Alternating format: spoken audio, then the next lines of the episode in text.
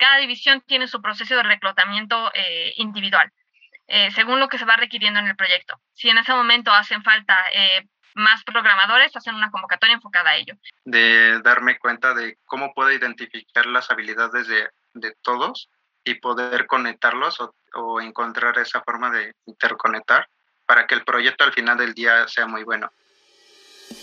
Bienvenidos a su podcast favorito de la semana, Aerospace Podcast, donde hablaremos acerca de tecnología e innovación en la industria aeroespacial, creando los cimientos para llevar a México al espacio. ¿Qué tal a todos? Muy buenas tardes a toda la comunidad Aerospace. Mi nombre es Edric Uribe, soy ingeniero aeroespacial, visionario y emprendedor por parte de la Universidad Autónoma de Baja California. Formo parte de un grupo de profesionistas fundadores de Aerospace Cluster, liderando los más increíbles proyectos que llevarán a México al espacio. El día de hoy tenemos un episodio muy especial dentro de Aerospace Podcast. Consta de una plática entre ingenieros y o profesionistas para poder destacar sus habilidades técnicas y de comunicación, logrando un alcance global que les permita entrar en el radar de grandes organismos generando tracción en el ecosistema tecnológico para poder consolidar a México en el espacio. Nos acompaña desde León, Guanajuato, Juan Carlos Morales, co-host del programa para darle un poco de sazón a este episodio número 39 de Aerospace Podcast. Es ingeniero mecatrónico por parte del Tecnológico de Monterrey, apasionado por la robótica y los negocios. Juan Carlos, ¿cómo estás? ¿Qué onda? ¿Qué onda? Pues muy bien, ¿eh? la verdad, este, qué padre poder sacar las historias de todos nuestros invitados y hoy a ver cómo, cómo suena. ¿eh? Espero que sean buenas, buenas cosas, picantes al parecer y pues que, sepamos lo que tengamos que saber, ¿no? Sí, es. Hoy estamos celebrando básicamente dos cosas en particular. Es nuestro segundo podcast doble y nuestra segunda intervención con algún grupo, alguna persona o con alguna entidad por parte de la UNAM. Si no escucharon el episodio número 24 de Aurospace Podcast con el doctor Rafael Chávez, tuvimos ahí una pequeña intervención y afortunadamente pues las colaboraciones no han faltado. Por otra parte, también tenemos desde Tulancingo de Algo a nuestro tercer host y nos acompaña para darle poder y potencia a este episodio número 39 de Aerospace Podcast. Es próximo a egresar, esperemos que cuando salga este podcast de Ingeniería Aeronáutica por la Universidad Aeronáutica en Querétaro. Es apasionado por el cine y los cohetes.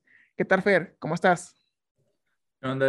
Hola, muy, muy bien. Ya, ya estamos sintiendo ese, ese inja delante del hombre. Y, y fíjate que un, un, un este, pequeño consejo para nuestra audiencia es que no corten PVC con, con un taladro o algo que lo vaya a dejar en muchas moronitas, porque yo ahorita estuve haciendo eso y, fíjate que es como polvo pica pica, la verdad. Es una, una aspiradora. Sí, sí, sí debería, porque sí como que, como que cuando te cae en la piel y todo, como son pedacitos, como que sí, sí duele y sí arde.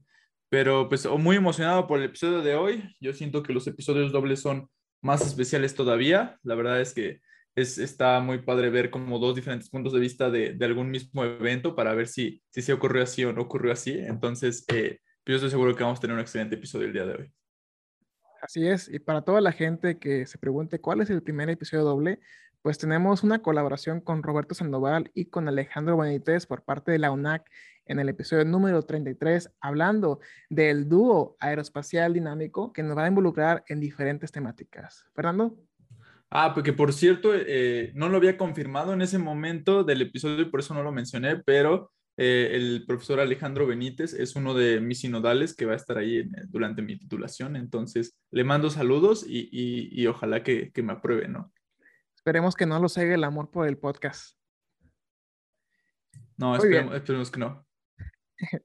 Muy bien, sin más preámbulo, también agradeciendo a todos nuestros colaboradores de este programa y a nuestros aliados estratégicos, como lo es el Clúster Aeroespacial de Baja California, por prestarnos las instalaciones para poder grabar y a la UABC por ser pionera en temas aeroespaciales en México. Ahora sí, chicos, vamos a darles la debida presentación a estas personas que vamos a darle primero lugar a las señoritas y presentarles a las dos personas en particular que están por poner el nombre de México muy en alto. Es próxima a titularse de Ingeniería en Telecomunicaciones por la Universidad Nacional Autónoma de México. cuenta con una participación en el Congreso Nacional de Actividades Espaciales, CONACES, también otra participación en, la competencia internacional CANSAT Competition en Estados Unidos en el año 2019. Tiene un primer lugar en Expo Telecom 2020, cuenta con varios voluntariados en temas espaciales y es colaboradora en el Laboratorio de Instrumentación Espacial Linux del Instituto de Ciencias Nucleares UNAM. Es coordinadora de recursos y patrocinios de la NASA Space Apps Challenge Ciudad de México. Para todos ustedes, en el episodio número 39, nuestra primera invitada, Elena Guzmán. ¿Cómo estás, Elena? Hola, Edric, mucho gusto. Muy contenta de estar aquí contigo, con Juan, con Luis, con mi colega Marco, para hablar de todos estos temas que nos unen, que es eh, temas aeroespaciales de los padres. Mucho gusto. Mucho gusto, Elena. Y pues es un honor tenerte aquí en el, programa también, porque queremos involucrar a todas aquellas futuras ingenieras que están poniendo su granito arena dentro de la industria, dentro de la parte docente de la academia, y el poder tener aquí a especialistas por parte de la NAM, pues realmente ayuda bastante para que las nuevas generaciones puedan seguir adelante y que tengan un motivo para poder eh, terminar la carrera, hacer su propio negocio o incursionarse en la parte espacial. Y para no perder la costumbre, aquí nuestros viajeros del tiempo, Juan Carlos y Luis Fernando, que acabamos de grabar la temporada número 4 y el episodio número 61 de Aurospace Podcast, le dejamos la primera pregunta a Juan Carlos. Adelante. Oye, claro, este, pues creo yo que al ser la primera sesión, todos tenemos la duda y pues la, audiencia quiere saber qué, qué, es AFI, por qué AFI y cómo AFI, ¿no? Pues claro que sí. Miren, mm, AFI es la Asociación Aeroespacial de la Facultad de Ingeniería. Dentro de la Facultad de Ingeniería de la UNAM hay varias agrupaciones estudiantiles. Eh, algunas se dedican a mm, construir carros, otras a hacer únicamente aviones. Eh, en nuestro caso somos la agrupación dedicada a hacer proyectos aeroespaciales y nacemos en 2015 aproximadamente. Y antes la agrupación estuvo eh, de 2015 a 2019 organizada casi en su totalidad por actividades de divulgación, que aún sigue siendo una parte eh, muy importante dentro de la agrupación, pero eso, eh, estos cuatro años, desde que nos fundamos hasta que empezaron los proyectos técnicos, nada más nos dedicábamos a hacer la divulgación de las ciencias técnicas, ingenierías y aeroespaciales eh, con niños, con adolescentes y con universitarios, dando cursos, conferencias, etc. Y poco a poco, mm, con el primer equipo que se tuvo de CANSAT, que es eh, como un prototipo satelital, por allá de 2019, fue ahí cuando eh, pasé de hacer divulgación a, a querer, a decir, bueno, estamos en la Facultad de Ingeniería, tenemos que comenzar a hacer proyectos técnicos que, que, realmente pongan el, el, desempeño o que demuestren que somos de la Facultad de Ingeniería. Entonces, a partir de 2019 eh, entramos a este concurso de CANS que se hizo en Estados Unidos y a partir de ahí la agrupación fue en adelante en seguir haciendo proyectos técnicos. Cada vez creció más y más y actualmente a la fecha se tienen, aparte de divulgación, cuatro áreas técnicas, que son eh, aeronáutica, medicina aeroespacial, cohetería experimental y desarrollo satelital. Ya durante la práctica saldrá un poco más acerca de, estas divisiones en particular, pero así se creó y el objetivo pues es ser como un, un punto donde los estudiantes de ingeniería, y no solo de ingeniería, puedan eh, empezar a demostrar todo lo que aprenden en las aulas, a meter las manos, y a acercarte a esta industria, ¿no? Porque cuando entras a este sector, que antes era un poco más pequeño, empiezas a conectar, empiezas a enfocar tu carrera hacia este sector. Y de hecho, actualmente somos más de 70 personas y de todas las ingenierías, eh, mecatrónica, civil, eh, eléctrica, mm, mecánica y también de otras carreras. Hay biólogos, hay médicos, hay de comunicación, etcétera, ¿no? Somos una comunidad grande enfocada a, este sector. Y ese es como el objetivo de la agrupación. No, excelente. Y, la verdad que al ser la universidad de mayor prestigio en, en nuestra República Mexicana, pues tienen que poner el, el ejemplo y, y, dar esos pasos para poder motivar a otras personas. Yo tengo una pregunta en particular y casi siempre comienzo con esta.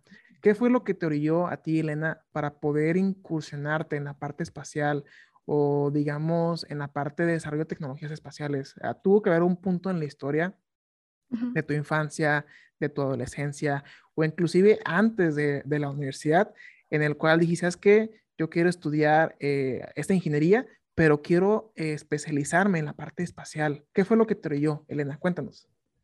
Claro, pues de hecho llegué a la ingeniería tal vez no tan convencida desde mi infancia. Lo que a mí me gustaba era más eh, la parte de comunicación, eh, literatura, me gustaba mucho la oratoria y la poesía.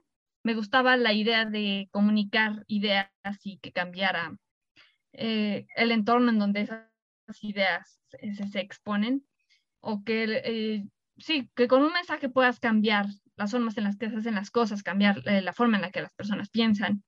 Y poco a poco me di cuenta que podía proyectar mm, esto a otras áreas que no me llamaban de las sociales. No, yo no me visualizaba en dónde estar eh, según eh, esos, esos gustos de adolescente que tenía en ese momento. Y después me puse a pensar que había una ingeniería que hacía eso que yo quería, pero en una forma macro que era poder llevar esas ideas y comunicar lo que yo quería comunicar, pero ah, podía ser a todas partes del mundo e incluso podía ser fuera del planeta. Y, y cuando hice esta eh, ligadura de ideas del sector espacial, fue cuando empecé dentro de, la ingeniería a que yo quería meter las manos y quería saber qué es lo que se podía hacer, en qué podía participar eh, respecto a la ingeniería en telecomunicaciones y me pasé y fui a, investigar dentro de las diferentes agrupaciones que se hacían en la facultad. Dije, tal vez me meteré a, la agrupación que se dedica a hacer cosas de telecomunicaciones, pero aunque esa agrupación existía en, papel o en la página donde yo la revisé, no existía en la realidad. Entonces, mm, yo sabía que las telecomunicaciones podían utilizarse en muchas áreas, podían utilizarse en, en, la agrupación que hacían aviones, pero en ese momento ellos no habían implementado las telecomunicaciones ahí. Entonces, eh, bueno, poco a poco me di cuenta que en el sector eh, aeroespacial, cuando, cuando esta agrupación en 2018, que yo encontré una convocatoria, querían hacer, o de las iniciativas, era que querían entrar a una competencia internacional de cuetería experimental. Y entonces pedían varios perfiles en esa convocatoria y dentro de ellos estaba el de telecomunicaciones. Y dije, creo que es una buena idea Mm, un, buen punto en donde yo puedo eh, aplicar lo aprendido es, es en el sector. Y ya de ahí empecé a encontrar mucho más eh, nodos en el camino y el sector de las comunicaciones para mí se, se abrió hasta el límite para las en el sector aeroespacial. Excelente, excelente. No, bastante interesante todo lo que compartes y qué bonita experiencia.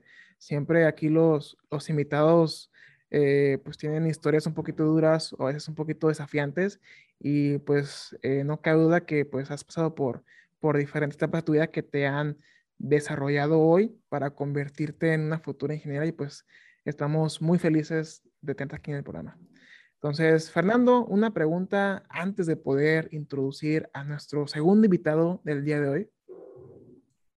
Eh, por supuesto que sí. yo me preguntaba con todas estas actividades que, que realizas, Selena, eh, no sé cómo, si, si tienes alguna, algún truco que utilices para poderte enfocar en cada una de ellas y, cómo es que puedes despejarte después de tanto trabajo.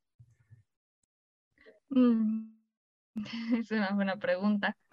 Bueno, mm, tal vez lo que tuve que empezar a desarrollar era un poco más en aprender a delegar, no era algo que yo estaba acostumbrada a hacer y tal vez durante la carrera me presionaba un poco respecto a cómo se combinaban eh, tareas, exámenes y aparte la agrupación y todo lo que conllevaba esta, que, que organizábamos eventos y con lo de las competencias eran como que cosas eh, independientes y grandes. Después en mi servicio social que entré al laboratorio de instrumentación espacial. Aparte tenía otro proyecto y entonces lo que comencé a hacer era eh, a dividir mis días que iban a tratarse de ese tema. Los lunes eh, iba a dedicar, los lunes y los miércoles lo dedicaba a avanzar tal proyecto. Los fines de semana, y normalmente eso lo seguía haciendo hasta el final, era dedicarlo por completo a la agrupación. Veía qué cosas faltaban, eh, delegaba y, y, al final de la semana revisaba las actividades. Y mm, la forma de despejarme mm, casi siempre es eh, estando con mi familia, con mis hermanas o con mi novio. No, no desaparece del todo estas actividades porque he mm, logrado acercar a mi familia a este nodo espacial y de hecho dentro de la agrupación eh, mi hermana es la, la, coordinadora de medicina aeroespacial y mi novio que fue parte de quien me introdujo también a este sector, él está en el área de, de cohetería. Entonces, digamos que esos son como que temas frecuentes, ¿no? Temas que se hablan en la comida, es algo que no sale mucho de mi vida, pero he aprendido más a, a compaginar eh, esto de, de que si te gusta, no es tanto más complicado, mm, extraño despejarme y salir incluso el metro, que servía un poco para distraerte, esto ya, ya no está, pero bueno, poco a poco me voy acoplando a lo que va cambiando en mi vida. Muy bien, Elena. Excelente. Ok, ahora sí, vamos a introducir a nuestra segunda persona del día de hoy en este podcast número 39. Es estudiante de Ingeniería Mecatrónica por la Universidad Nacional Autónoma de México. Ha vivido la experiencia TREPCAM 2021. Participó en el CONACES 2020 desarrollando un cáncer. Cuenta con varios voluntariados por parte de la UNAM. Fue vicepresidente del Instituto Mexicano de Ejecutivos de Finanzas y actualmente es director de tesorería por el Instituto Mexicano de Ejecutivos de Finanzas, capítulo universitario. Participó en el NASA Space App Challenge desde el año 2020. Es administrador de la Asociación Aeroespacial de la Facultad de Ingeniería y actualmente es vicepresidente de la Sociedad Mecatrónica de la Facultad de Ingeniería. Para todos ustedes, el complemento ideal de Elena Guzmán, Marco Antonio García. ¿Cómo estás? Muy bien, muy bien. Espero que ustedes igual y emocionado de estar aquí. Muy bien, Marco. Pues ahorita ya vemos que nuestro host Juan Carlos se conectó a la sesión y vamos a dejarle también la, la primera pregunta para nuestro segundo invitado de hoy. Adelante, Juan Carlos. No, claro, pues es un honor tener a, dos representantes de AFE aquí. Y pues mi pregunta, si es que pueden escucharme bien por, por algún problema que tenga, sería, este, Marco, ¿qué, ¿qué, es lo que sigue para AFI en estos días? Ya que pues, escuchamos, ¿no? Como la historia de, de Elena, pero, pero tú ya que, fuiste un miembro igual muy, muy importante de los directivos de la, de la, organización. ¿Qué es lo que esperas que continúe, ¿no? Con este como otro lado de la evolución que, que comenta Elena desde el inicio hasta ahora. Sí, claro. Bueno, las ideas como generales que tenemos, igual de, del, como de la nueva mesa directiva, es fortalecer a las divisiones que, que nosotros iniciamos, ¿no? Como mesa directiva anterior fortalecer las cinco divisiones que tenemos, que sigan creciendo cada uno de los miembros, porque siempre hemos pensado, bueno, algunos miembros de la sociedad e incluso los, los que son líderes del equipo, que cada personita tiene algo que aportar, ¿no? A cada uno del equipo, ya sea mucho menos, pero sí buscamos que todas las divisiones de la AFI eh, sigan creciendo más, cada una ya sea en recibir apoyos de la, de la facultad, a tener como más apoyo de esa parte o en empresas, ya para tener como más presencia ¿no? en, en algunas competencias. Por ejemplo, eh, para el caso de división de tecnología satelital, sí seguir con esa línea de siempre participar en una competencia nacional e internacional en el rubro del cáncer. También para la parte de cohetería, que ahí están pensando en participar en una competencia dedicada a este sector a los chicos de medicina aeroespacial seguir desarrollando su robot, que tengan más funcionalidades, igual que lo lleguen a mostrar ¿no? en todos los talleres o pláticas que tengan de divulgación. Y los chicos y nuestros chicos de aeronáutica, los de primer semestre, que sigan aplicando todos los temas que han estado viendo en los primeros semestres de ingeniería, que no se queden solo con la teoría, de mucha teoría que ahí vemos, y que sí lo puedan aplicar, ¿no? es lo que ahí los chicos eh, intentan como superarse un poco más a esas capacidades y que hagan un buen proyecto en esa parte. Y sin duda divulgación. Divulgación que siga eh, dando como la parte de talleres, hacer un poquito más de alianzas con otras agrupaciones, conocer un poco más, porque como lo había comentado Elena, la parte de divulgación es, la, es como la, el punto medio de todas las divisiones que tenemos, porque está muy bien que hagamos un proyecto técnico, que lo podamos hacer, que seamos muy buenazos en la parte mecánica, muy buenazos en la parte electrónica, pero si no lo puedes expresar o a alguien de cinco años de qué es tu CANSAT, qué hace tu cohete o qué hace esto, pues eh, básicamente pues no, no, no tiene como una razón de ser por qué lo estamos haciendo. Entonces es una parte importante que sí buscamos en esa parte de la división, que siga creciendo de la divulgación y, y dar como más talleres, cursos y ahí los planes que se vayan poniendo en los siguientes años. Excelente, Marco Antonio. Igual, misma pregunta en particular que le hicimos en su momento a Elena, ¿qué fue lo que te orilló a ti a poder incursionarte en el campo espacial? O específicamente eh, dentro de la parte de tu disciplina que es la mecatrónica, ¿por qué decidiste incursionarte en este tipo de disciplinas? Cuéntanos, Marco. Bueno, en mi caso, em, yo desde niño eh, no tenía pensado nada con el tema de espacial, o sea, no, no estaba como en mi mente. Mi idea era más como dedicarme a la parte de la música, eh, sí, más como la música o ser doctor. Mi idea era desde la prepa ser doctor, ahí en, en, Ciudad Universitaria igual, ya estaba todo listo, pero eh, algo muy curioso que me pasó a mí es que vi una serie, no me, no me acuerdo muy bien cómo era la serie, vi una serie de, de todo eso que tenga que ver con medicina pero vi algunos robots en esa que estaban aplicando como física biomédica y un poco de lo que es los, como toda la parte de los microrobots que se metían los órganos y los curaban, ¿no? De futuros cáncer. Entonces, eso me impactó mucho a mí y como que me gustó.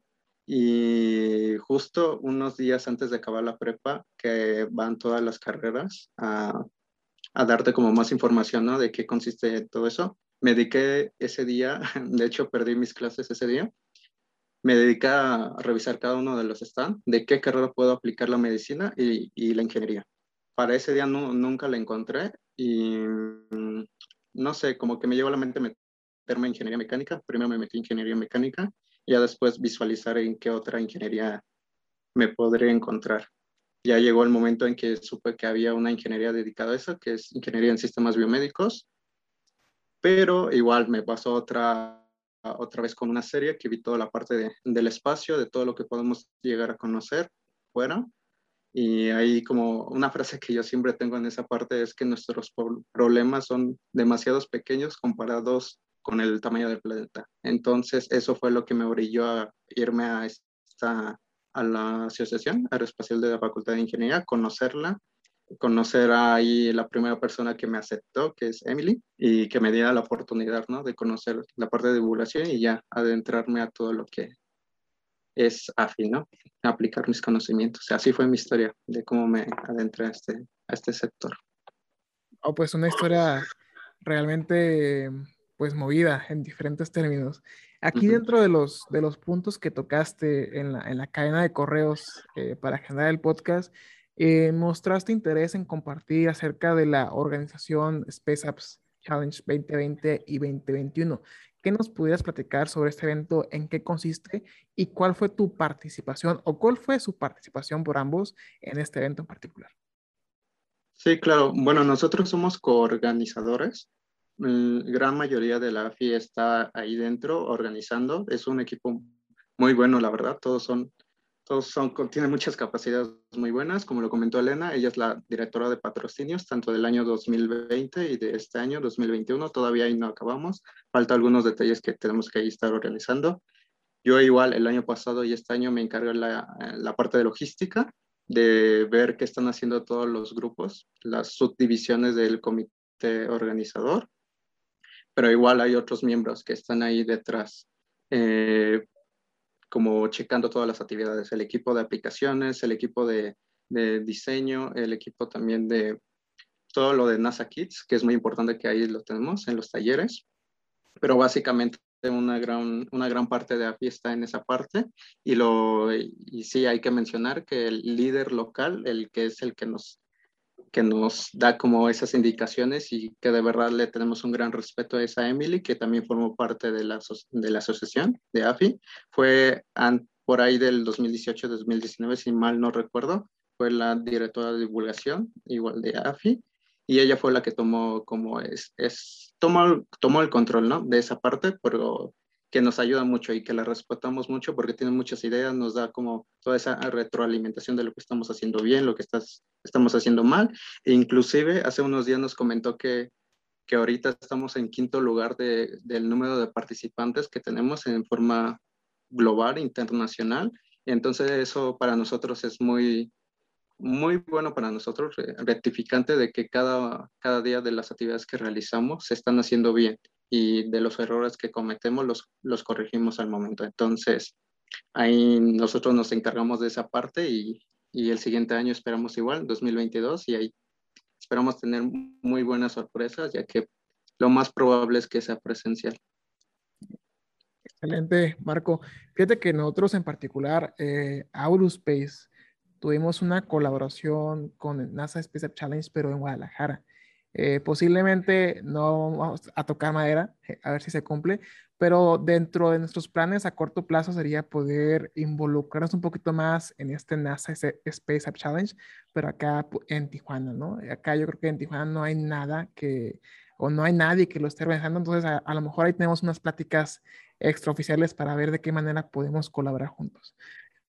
Claro que sí. Eh, yo me preguntaba, Marco, digo, como nos, nos has ido contando, igual y, muchos, muchas cosas han llamado tu atención y son las que te han inspirado a, a, motivarte a, irte a diferentes, a tomar diferentes rumbos al de los que tenías planeado, ¿no? Ahorita que nos contabas de la medicina, que, que, le diste un giro completo y dijiste, ¿sabes qué? Si quiero apoyar a esto de salvar vidas, pero desde un punto de vista más ingenieril, eh, después, pues, viste el espacio y te enamoraste, como a, muchos nos ha enamorado a, lo largo del tiempo.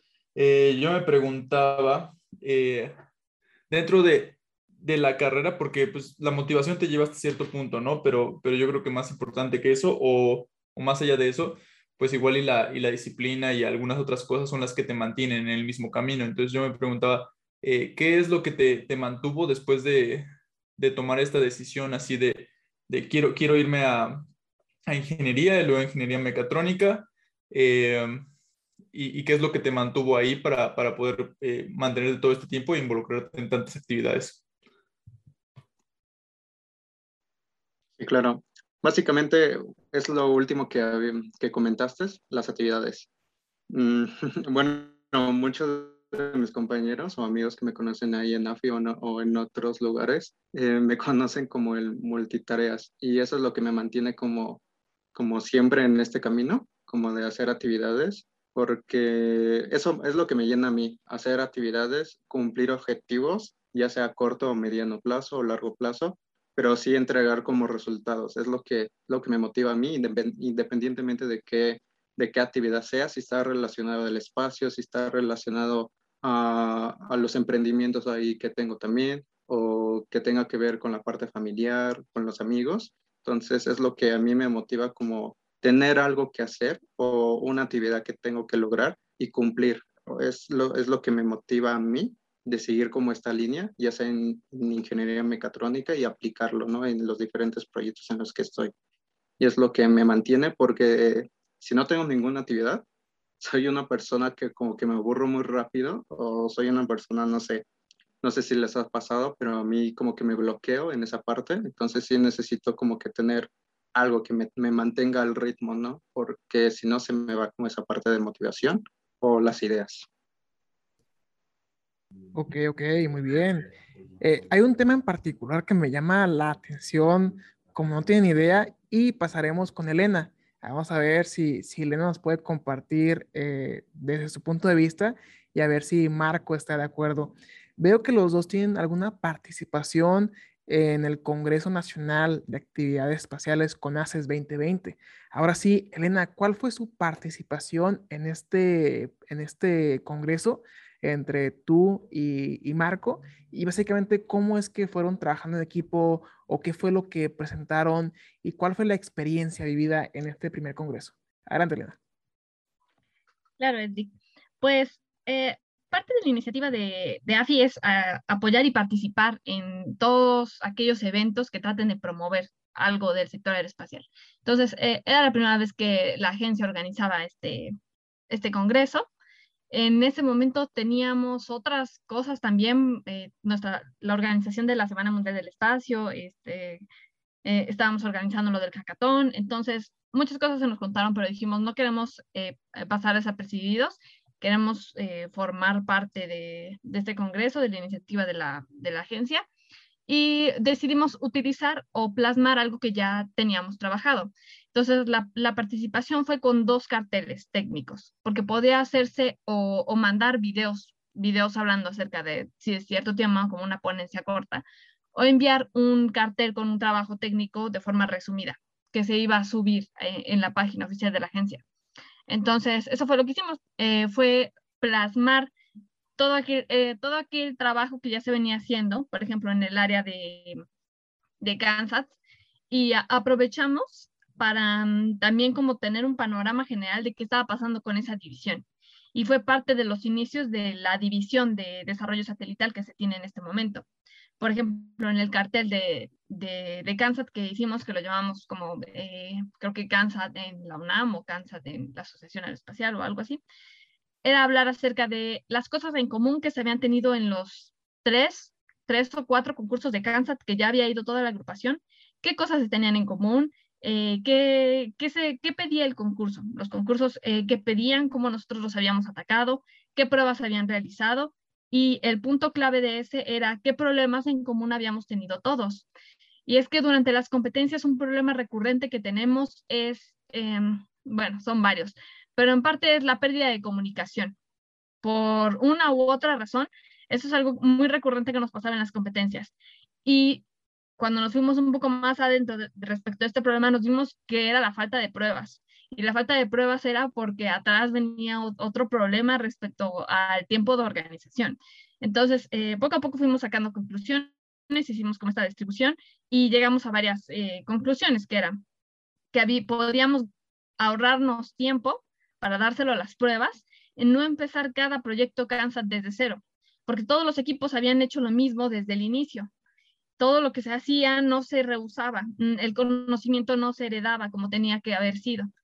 Y, y este fue como un, creo que eso fue algo valioso que nos llevamos de este congreso y es que eh, es parte de pasar el conocimiento de cada equipo al que sigue y al que sigue y las deficiencias eh, irlas atacando poco a poco. Entonces eh, fue con este, con cartel y el, el cartel de cuetería, que también resumió una historia larga de la agrupación desde 2018 hasta ahorita de qué es lo que se ha venido, cómo se ha tratado de sacar adelante eh, ese equipo que ya es otra historia, que también ha tenido varios como que impedimentos respecto a regulaciones dentro de la facultad, dentro del propio equipo. Entonces, así fue como una, contribución sencilla en el Congreso, pero que no, nos dejó bastante. Y también otros miembros de la agrupación eh, sí realizaron una eh, videos o ponencias respecto a medicina aeroespacial y este año volvieron a participar con igual con el con su proyecto Medicina Aeroespacial que están realizando en este momento, que es un asistente médico personal. Y así con los demás eventos tratamos de que la agrupación con algo por lo menos esté eh, presente y mostrando. Eh, es un buen momento para juntar información y eh, exponerla, ¿no? Motiva también a, a, quienes están desarrollando el trabajo, mostrarla en algún, en este caso, pues en este congreso. Excelente, muy bien. Marco, y en particular, em, ¿con qué estás de acuerdo con lo que acaba de decir Elena y qué pudieras complementar acerca de este congreso? prácticamente con todo, con Elena. Básicamente, eso sí, es lo que mm, nos, nos quedó como una parte de enseñanza, de saber qué se, qué se realizó antes en los equipos de Kansas, qué se hizo en la, en la parte de los eh, de equipo de cohetería y tomar ahí como un punto de, un punto de inicio para los proyectos técnicos, ¿no? En base a ello es lo que tenemos ahorita, ¿no? Del equipo que tiene ahorita Andrés, que es el líder de tecnología satelital, de todo lo que ha desarrollado y es como su punto de inicio. Y en el caso de Omar, que es el líder de cuetería, fue el punto de inicio para darse cuenta qué se está haciendo mal, qué se está haciendo bien, y de ahí fortalecer lo que ahorita están haciendo de cuetería. Básicamente eso nos ayudó mucho a nosotros para saber qué rumbo va a tomar al final. Ok, muy bien. Yo tengo dos preguntas en particular. Vamos a dar este, algún tipo de espacio para que Luis o Juan Carlos hagan su pregunta y ya debidamente pues yo la, la, la hago. No sé si tengan una pregunta, Fernando o Luis. Digo, este, Juan Carlos. Eh, yo tengo una pregunta de eh, ¿cómo, cómo puede afectar eh, en su trabajo el tener que participar en, en tener, bueno, tener esta, esta visión que, que justo nos explicaba Elena, de, de, tener la responsabilidad, igual como, como mencionaba Edric, de que son una de las casas más grandes de educación superior a, a, a nivel nacional. Entonces, ¿cómo afecta su trabajo el tener que participar en todas estas convocatorias, en todos estos eh, concursos y, y demás? y cómo es que se las arreglan como equipo para poder eh, cumplir con todas y aún así seguir con, con el trabajo habitual eh, de mejora continua. Si gustas, empezamos con Marco ahorita y, y después nos vamos con, con, Elena para cambiarle un poquito. Vale, va que va. De esa parte es yo, yo se lo agradezco mucho a los, a los líderes de equipo, tanto de la mesa anterior y de la nueva mesa, porque han sabido delegar actividades a cada uno de sus miembros. Eh, por decir algo, tú te encargas, en ejemplo, si se están haciendo un proyecto técnico, tú te dedicas a investigar esto de parte mecánica, tú de la parte electrónica, tú de la parte de telecomunicaciones. Y hay un grupo, la mayoría de las, eh, de, las divisiones, hay un grupo de divulgación que se crea que se dedican a crear infografías, videos o cualquier tipo de posts que haga como la divulgación de sus proyectos. Entonces hay como una comunicación entre todos de una división. Y así si lo tenemos en varias divisiones, hay como una comunicación entre todos. Y inclusive ahorita igual Elena puede platicar un poquito más. Cada 15 días los sábados comunicábamos todos los avances de, los, de las divisiones, qué se estaba logrando, qué no se estaba logrando y qué objetivos se tenía que cumplir para la siguiente junta, ¿no? La junta general. Entonces, eso es lo que nos ayudó mucho, que sí, que sí hay como comunicación y el de delegar actividades, ¿no? A cada uno de los miembros y que cada uno esté aportando para el que el proyecto que se está trabajando en ese momento sí se logra.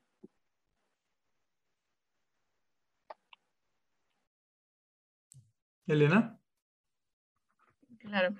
Otra cosa que podría complementar a lo que nos está diciendo Marco y es respecto a esta relevancia que dices eh, y responsabilidad de ser parte de la UNAM y cómo y que se tiene que, que participar en estos eventos. Mm, un ejemplo, dentro de la UNAM, sí hay entidades que nos apoyan económicamente en, algunas, en algunos de nuestros proyectos, como la Sociedad de Exalumnos de la Facultad de Ingeniería pero algo que le importa bastante a la UNAM y, y, no es algo que esté mal, es que los alumnos estén eh, representando a México a nivel nacional o internacional. O sea, las competencias son algo relevante para ellos.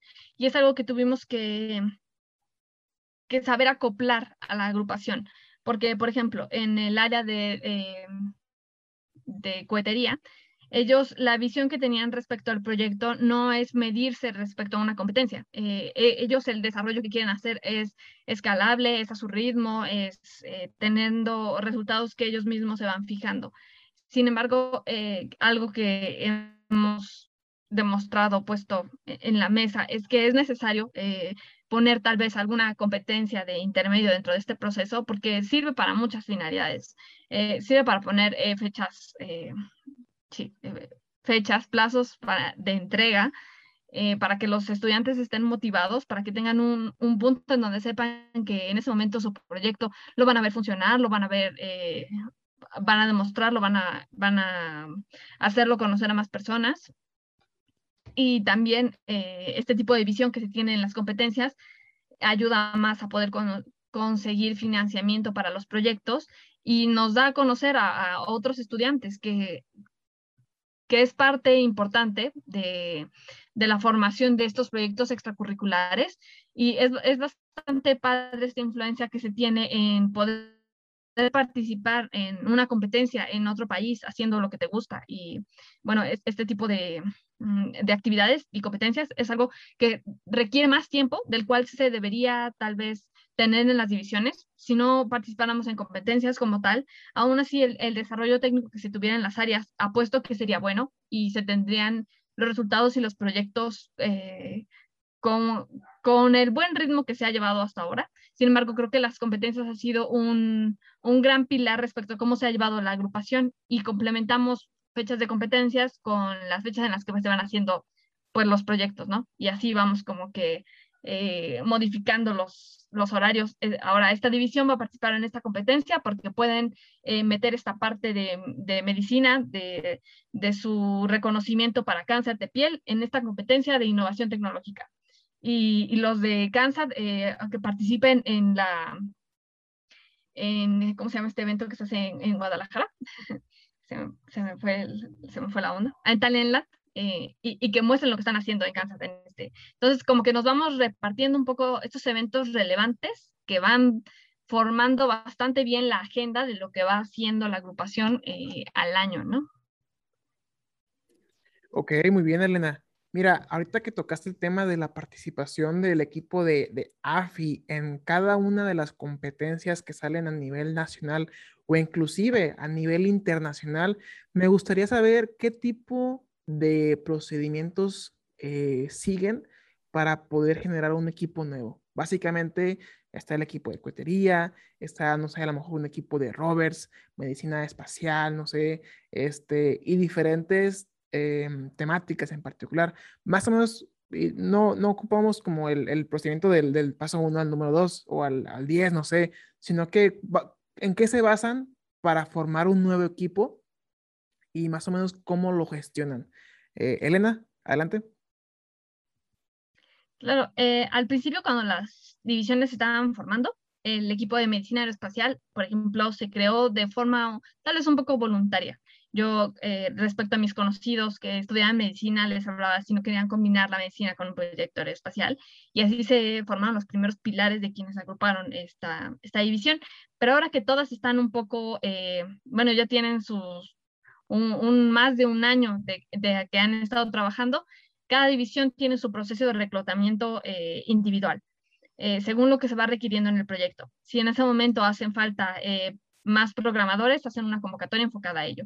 Si se necesitan más médicos, eh, especialistas en tal tema, también hacen un reclutamiento enfocado a ello.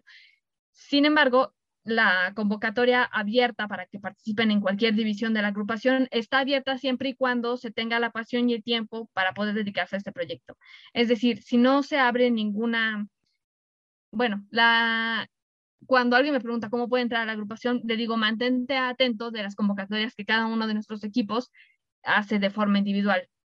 Pero si realmente te llama una división en particular, te paso el, contacto del, líder del momento para que hables respecto a qué quieres hacer, qué sabes hacer. Eh, y si realmente vemos eh, la pasión, la capacidad, el tiempo que quieren participar en esa división, eh, adelante, los recibimos en la agrupación encontramos un lugar para ellos. No es un filtro tan grande, cada equipo sabe qué filtros, qué exámenes tal vez hacer, una una supervisión constante durante unos meses, a ver cómo se adaptan, pero más o menos ese es el proceso de todos los equipos.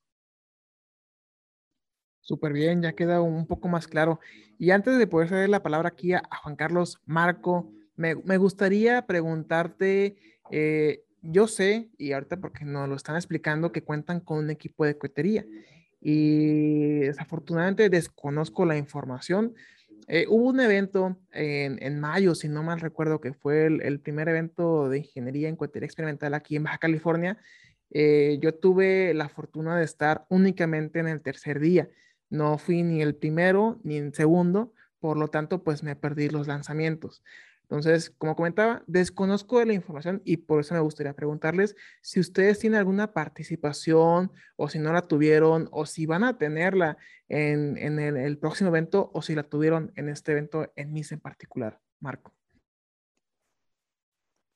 Sí, claro. Bueno, de esa parte no, no tuvimos presencia. Nosotros, eh, como igual, como lo comentó Elena, eh, la visión del equipo de cuetería o la visión que hay nuestro líder eh, Omar, es que ellos mismos construyan su, su cohete desde la parte más básica, paso a paso y no tener como esas presiones, sino como trabajar a su ritmo. Es como la visión que ellos tienen de trabajar poco a poco y si se llega a dar la oportunidad y en la que el cohete esté bien para presentarlo, mm, mm, se, vamos ¿no? a esa parte, a presentarlo y que se lance. pero si no hay, lo siguen trabajando, ¿no? Es el, al ritmo de cada uno de los integrantes y esperamos que el siguiente año ya tenemos como ahí una presencia, si se llega a realizar otra vez, o igual ya una competencia internacional. Pero en esa parte no, no tuvimos presencia porque la visión es más como de iniciar desde la base y tener y presentar algo, ¿no? Que sí estéticamente y funcionalmente sirva. Si no, no, no, no le vemos como ese caso, pero básicamente es como la idea. Mira, de la misma parte, ¿cómo, cómo tienen el control digamos, de sus partes mecánicas? esta pregunta va dirigida a ti, Marco, ya que, pues como dices, ¿no? Estéticamente tiene que ser, pues, un producto presenciable en nivel estándar, pues, este, no solamente lo mejor de, del país por, por, su parte, sino pues lo mejor del mundo, ¿no? O sea, tiene que tener características especiales. ¿Cómo tú, Marco, las ves? O sea, ¿qué, qué, qué, proceso haces? ¿Cómo, ¿Cómo dices que esto ya está? Por ejemplo, los cohetes, ¿no? No sé, las, las toberas o, por ejemplo, las, las, las, narices? ¿Cómo sabes cuando ya, ya, ya funciona o qué procedimientos siguen por la parte mecánica? Por ejemplo, en, del equipo de cohetería, todos los miembros, inclusive el líder, tienen como sus propios criterios y todos son muy, son muy capaces, ¿no? En, la parte mecánica o la parte de electrónica. Pero básicamente ellos lo que, lo que, lo que hacen, o bueno, lo que yo conozco, no fue, bueno, sé un poquito de qué están ah, realizando, pero como miembro de ese equipo no lo soy. Pero básicamente ellos lo que hacen es tomar varios criterios de la parte mecánica de acuerdo a sus conocimientos de que ellos tienen, porque en algunas ocasiones ellos reciben capacitaciones de, de algunos patrocinadores y de ahí aprenden y lo aplican. Entonces, básicamente esos criterios es que se van más con, bueno, lo que yo tengo entendido es que más, se van un poco más a que sea funcional si, la, por ejemplo, por decir algo, si este material es muy bueno, va muy bueno en la parte de resistencia, pero si a la mera hora se va a dañar o va a tener fracturas o algo así, pues no va a servir como tal. Entonces, mm, es como la visión, como lo vuelvo a comentar, es como desde una vez, desde el diseño que lo tienen y hacer pruebas y pruebas y pruebas hasta que lo, ya lo tengan, ¿no? En forma física. Pero básicamente es como es lo que yo tengo en mente, eh, bueno, lo que yo sé un poco, se va un poquito más a los criterios de que sea funcional. Si no es funcional y solo es de este, estética o solo es por ponerlo, pues no, no, no va tanto como esa parte. Excelente, Marco. Muy bien, vamos a pasar al, tema en particular de Elena que nos hizo favor de, compartirnos, que es el, tema de las antenas. ¿Qué nos pudieras compartir con toda la audiencia en este podcast número 39 con Elena Guzmán y con Marco Antonio García? Favor a toda la audiencia de darle like, compartir, comentar para eh, que el algoritmo de Facebook, Spotify, YouTube, o cualquier plataforma por el cual ustedes están escuchando ahorita a Elena y a Marco, pues pueda llegar a más lugares. Entonces, Elena, te seguimos el micrófono y pues el podcast es todo tuyo. Gracias, Cedric. Pues eh, en efecto, el tema que me gustaría compartir es el de las antenas. Yo estudio ingeniería en telecomunicaciones. Mi módulo de salida es respecto a tecnologías espaciales. Y específicamente dentro de ese sector, eh, lo que a mí me apasiona son las antenas. Eh, mi primer acercamiento eh, teórico, eh, técnico con, con estas antenas respecto a este sector fue en las competencias de Kansas. Era ver qué requerimientos de comunicación tenía que, tenía que cumplir este Kansas y cómo participaba el... Bueno, todo el sistema de comunicaciones es, es, muy interesante. Todas las partes son elementales y, y todas tienen la complejidad correspondiente. Pero un, el elemento indicativo que más me mueve a mí son las antenas porque funcionan como si fueran magia, porque permiten eh, poder hacer estas comunicaciones sin ningún medio físico, ni, sin ningún cable, que es algo que en lo personal detesto, detesto los cables afuera de mi casa, de los cables de teléfono. Y entonces veo la relevancia de las antenas y yo creo que todos si nos ponemos a pensar, las antenas tienen un eh, impacto enorme en nuestras vidas con cada dispositivo que utilizamos, celular, computadora, en esta llamada. Si no existieran las antenas, estaríamos en un mundo infestado de cables. Y, respecto a esto y respecto al sector aeroespacial, eh, empecé a diseñar mis primeras antenas para, para la competencia a la que fuimos en, en Kansas, eh, que fueron unas antenas sencillas que se les llaman antenas Yagis.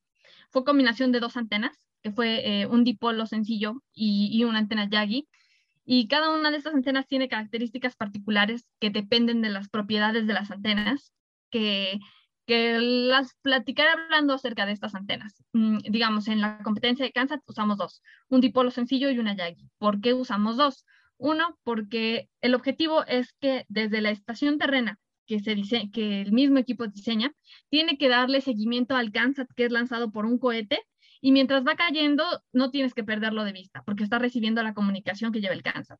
Entonces, usar dos antenas provoca un eh, tipo de redundancia de información. La antena dipolo, eh, su patrón de radiación, que es respecto a lo que radia la antena y a lo que puede eh, percibir la antena, es omnidireccional, quiere decir como un tipo de dona. Pues este, la información a donde se vaya tendrías que estarla captando pero al descender un Gansat es bastante caótico su trayecto. Entonces refuerzas el no perder la comunicación con una antena que se llama Yagi y que es muy parecida eh, a antenas que, han visto eh, afuera de sus casas. Son las antenas de televisión un poco largas, son antenas que tienen muchos palitos, una serie de palitos. Y este es el patrón de radiación que tienen estas antenas, es directivo. Quiere decir que eh, toda esta potencia está concentrada en un espacio como si nosotros eh, comprimiéramos un globo y el, el, lóbulo de este globo se hiciera eh, apuntando a cierta dirección. Bueno, así funcionan estas antenas.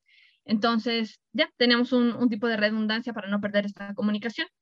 Y esas fueron como que las antenas más sencillas de las cuales la teoría ya está eh, bien fundamentada, de lo cual puedes informarte, entenderlo, comprenderlo y probarlo pero después pasas a otro, a otro paso más allá de las antenas y te das cuenta que este, este mundo todavía no acaba de investigarse y que de hecho todavía hay muchas alternativas que pueden hacerse y que pueden cambiar la vida como la conocemos.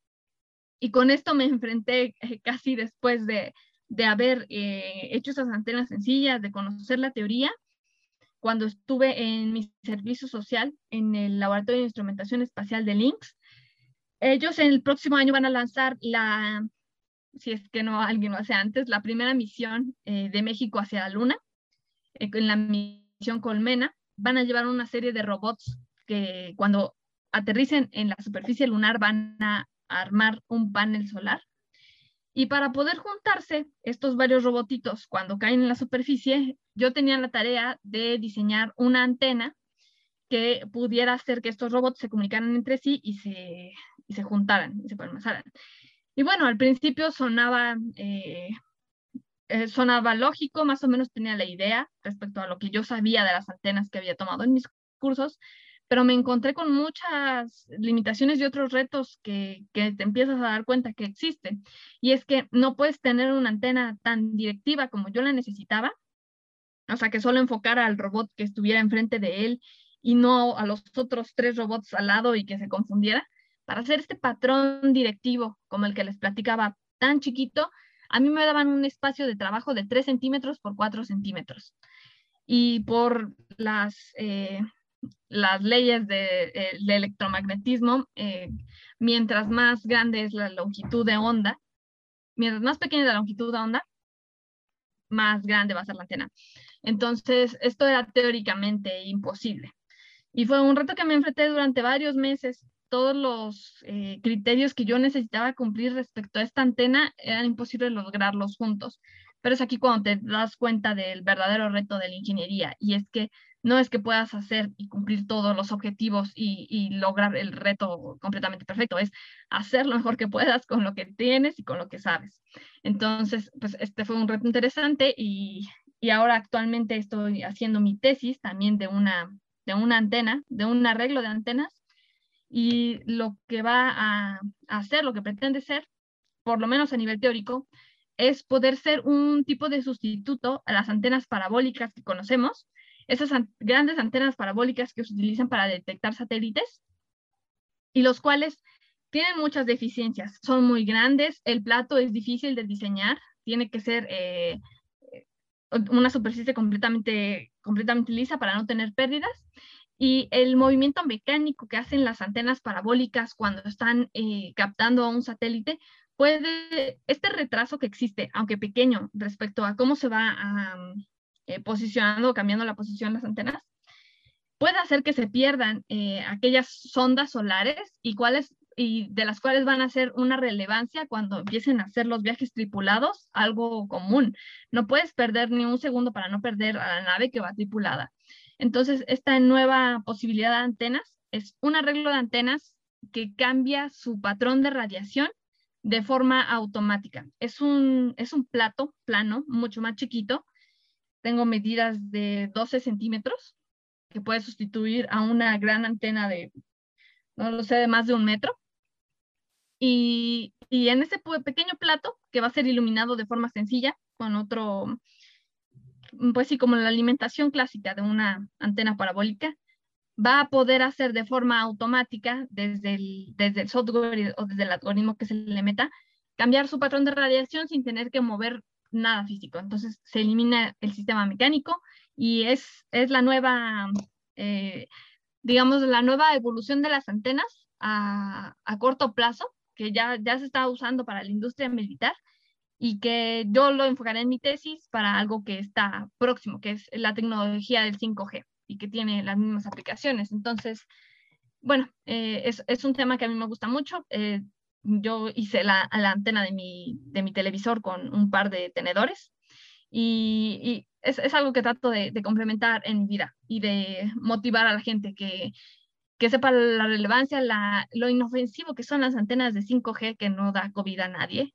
y, y de ahí bueno, eh, que sepan que es un sector tal vez un poco poco explorado en México. Todo se compra en la industria aeroespacial y en muchas otras, pero es algo que se puede hacer, que hay maestros muy, muy buenos respecto a este sector que todavía podemos absorber conocimiento y, aplicar esta tecnología para cosas que nos va a tocar ver y nos va a tocar ver aplicadas en, en la vida diaria como ahora se nos hace tan común las antenas de televisión que tenemos en este momento eso podría compartirle a nuestra audiencia hoy. Excelente, Elena. Excelente, Elena. Muy bien, ahora sí, vamos a pasar con el tema particular de, de Marco, que viene en la parte de mecánica y, y, otros tópicos importantes. Adelante, Marco, también. El micrófono es completamente tuyo y vamos a compartir con toda la audiencia de Aurospace Podcast en el número 39 del día de hoy, con ustedes, Marco y Elena. Adelante, Marco. Sí, claro. Bueno, mm, de mi parte, mm, yo siento como un tema muy importante la parte de la planeación. Bueno, yo lo, yo lo defino así, la parte de la forma de trabajar.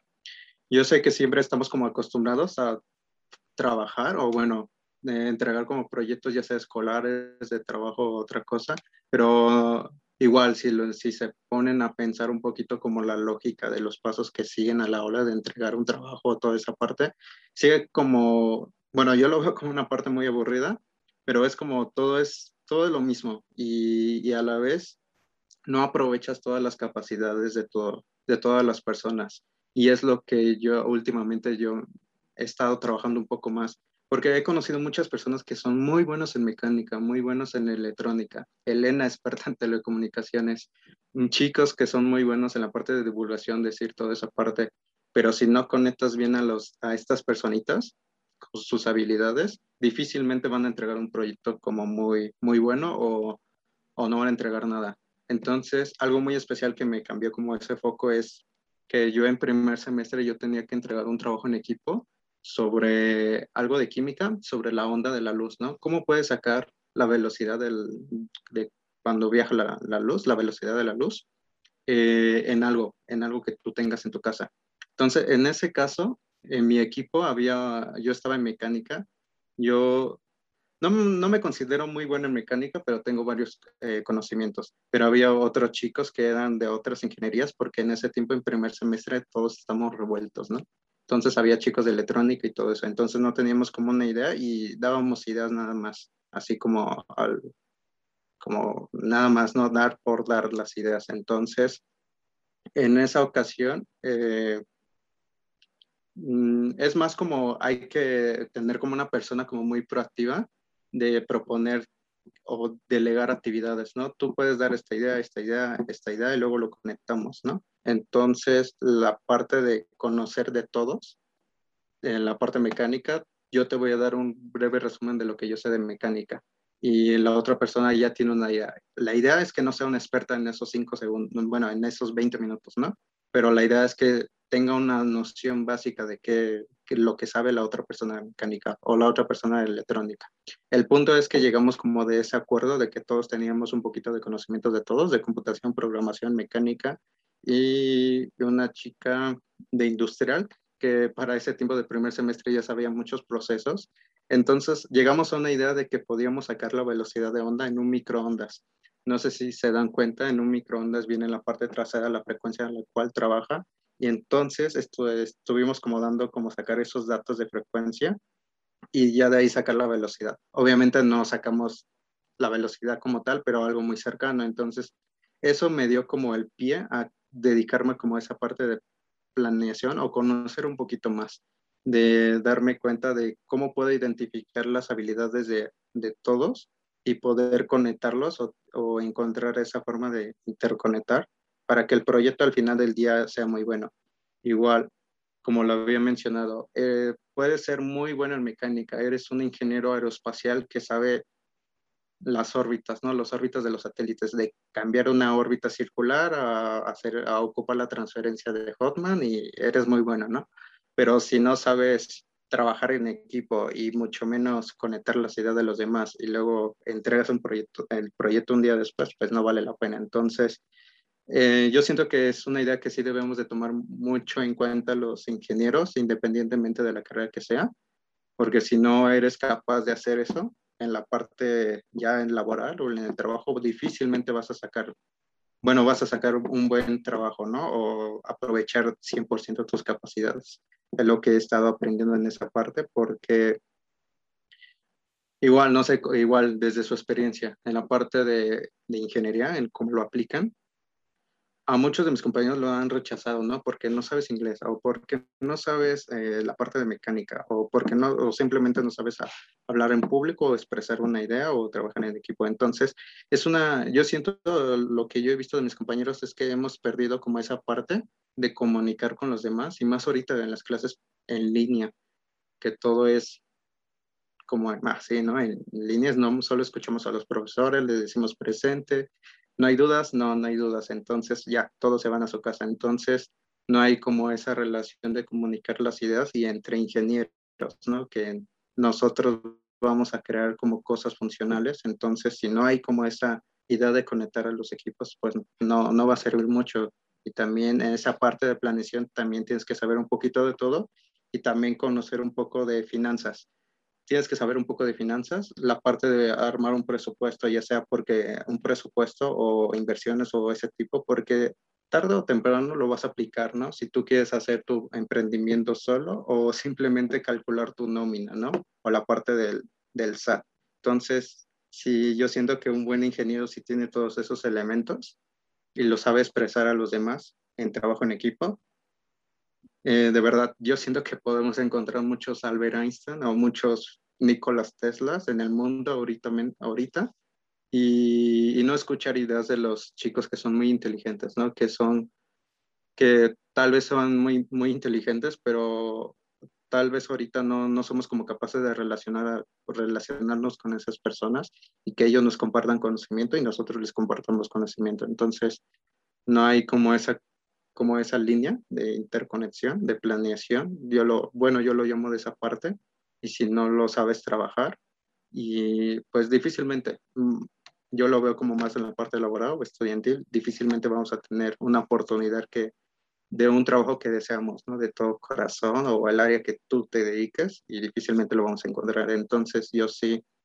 bueno, a los que nos escuchan, sí, los invito a que se, que se tomen un tiempo, ¿no? De ver esos temas, observar, bueno, aprenderlos poco a poco y tus clases, ¿no? De mecánica o de termodinámica y complementarlos y trabajarlo ahí. Y, siempre ser como proactivos en esa parte de comunicación, hacer muchos amigos, porque de verdad vas a encontrar personas que saben igual que tú y se van a conectar.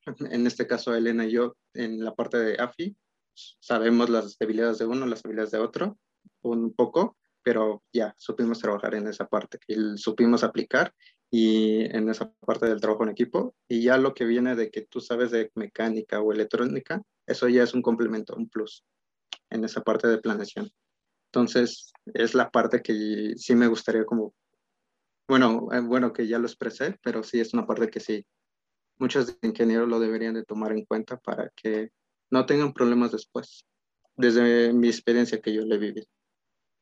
Muy bien, vamos a pasar a la sección favorita de nuestro host, Juan Carlos, y vamos a empezar nuevamente con las señoritas. Eh, Elena, en particular, ¿cuál es tu comida favorita? Creo que es la lasaña. creo que ya es la, la, cuarta vez que lo dicen aquí en el, en el, podcast. Y en particular, ¿qué tipo de lasaña? Porque ya ves que ahorita con nuestros famosos millennials, ¿no? Pues está la, la vegana, la de carnes y pues quién sabe otras más, ¿no? A lo mejor sacan la, la binaria, la lasaña binaria. no, la lasaña clásica con carne y con verdurita y con mucho queso. Ya, ya, ok. ¿Y tú, Marco, cuál es tu comida favorita? Comida favorita, todo lo que tenga milanesa. Me gusta mucho la milanesa, no sé por qué, pero... O sea que te encargan, te encantan las, las tapas cubanas. así es. Sí. Muy bien. ¿Y cuál sería eh, su videojuego favorito, eh, Elena? Ay, Dios, casi no jugué videojuegos en mi vida. Yo creo que de los que jugué, me gustaba el juego de Madagascar. Ok, súper. ¿Y Marco, tú eres eh, gamer o, tampoco? Mm, no, tampoco igual. No. No. No. Oye, Marco, ¿y, algún tipo de, grupo musical o canción que te gustaría recomendar aquí con, con la audiencia del, podcast?